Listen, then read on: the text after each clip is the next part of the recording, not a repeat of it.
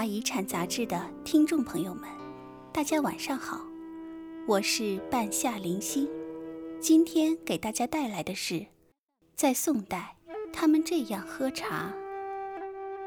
让我们一起探索宋人的点茶世界。诗人陆游曾在今天的杭州、南宋时的临安城写下了一首脍炙人口的诗，其中两句是这样写的：“矮纸斜行闲作草，晴窗细乳细分茶。”一九五八年，钱钟书先生为《宋诗选注》做注解时，将诗中“分”字注为鉴别，不料。语言学家蒋理宏先生看到这条注解，认为钱先生所解恐未免出于妄文，于是他专程写了一篇短文《分茶小记》，旁征博引，言明陆游诗中的分茶其实是宋代的一种点茶技艺。也许是看了蒋先生的文章，一九八二年再版的《宋诗选注》上。钱先生将注释改为：“分茶是宋代流行的一种茶道。”那么，曾让大学者钱钟书都弄错的分茶，究竟是怎么一回事？在宋朝，人们是如何饮茶的呢？宋朝之前，茶叶在中国已经有了漫长的发展史。三国时期，魏国的张仪。在《广雅》一书中记录了这种茶羹的做法：将茶末放在瓷器中，倒上水，用葱姜熬成羹。据说这是很好的醒酒汤，喝了之后会彻夜不眠。四羹四饮，能解渴，还能充饥。这样的茶在唐宋之前都很流行。唐朝茶圣陆羽不能忍受此种吃茶法，在《茶经》之中，他将其比作为沟渠间汽水，压根儿就不能喝。而自唐朝而始的单煮茶叶的方法，被茶圣大加赞赏，即用锅煎煮碾好的茶末，只加少许盐调味，再分装到茶盏中待客，是为煎煮法。宋代诗词中有关茶事的诗不胜枚举，但名满天下的宋代诗词中，弥漫的却不是煎茶法，而是另一种茶香，一种精致闲适的气息——点茶。何谓点茶？其实一个“点”字就道出了关键所在。水烧好，点茶开始。将茶末置于温好的茶盏之中，注汤调成膏状，然后边注水边用茶匙或者茶筅击服。茶筅是点茶的专门工具，一般以竹子制成，一端劈成竖条，有助于茶汤产生泡沫。这些步骤都记录在宋朝蔡襄所写的《茶录》之中。在其后宋徽宗的大观茶论中，又有了更为详尽的论述。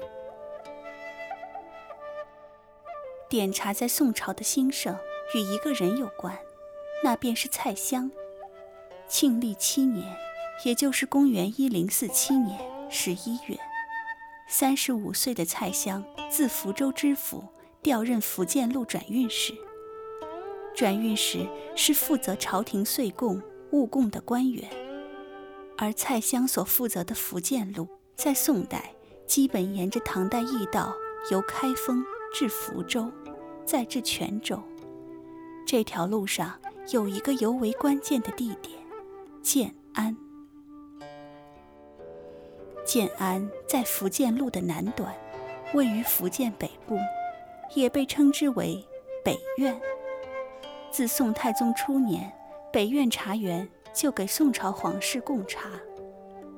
宋代赵汝琍所著的《北苑别录》中记载，茶叶要先蒸，淋洗过后方入小榨，以去其水；又入大榨，出其膏。先是包以布帛，束以竹皮，然后入大榨压制，至中叶取出揉匀，复如前入榨，谓之翻榨。撤小粪积，必置于干净，而后饮。接着还要对榨好的茶叶加水进行研磨，在精致上面，宋人可谓卯足了劲儿。由于当时认为茶磨越细，品质越高，一般的状况需要磨十二次，而最顶级的龙团圣雪，居然要磨十六次。岩茶的水也非同小可，是颇有灵性的。金沙泉水，能识贵贱。研好的茶填入特别的模子里，压制成型，再焙干即可。模子有圆、有方、有花。不过，宋代贡茶所用的模子大都刻有龙凤图案，因而也被称之为龙凤团茶。徽宗赵佶。比蔡襄小七十岁，他继位时，蔡襄已经去世三十三年了。他写成的《大观茶论》，其细致全面，令人叹为观止。徽宗对点茶的热衷，在一些历史文献之中都有记载。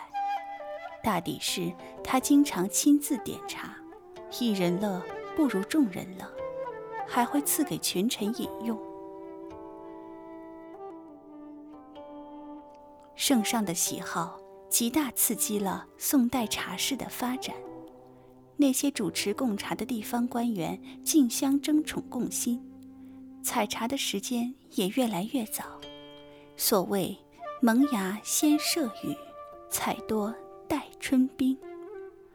徽宗宣和年间，居然发生过在头一年腊月以供春茶的事情，即便是在福建。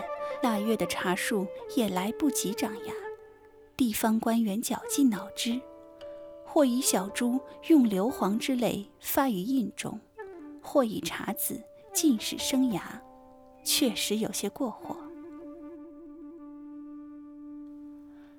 还有一种活动，也随着这股自上而下的强劲风气兴盛起来，即斗茶。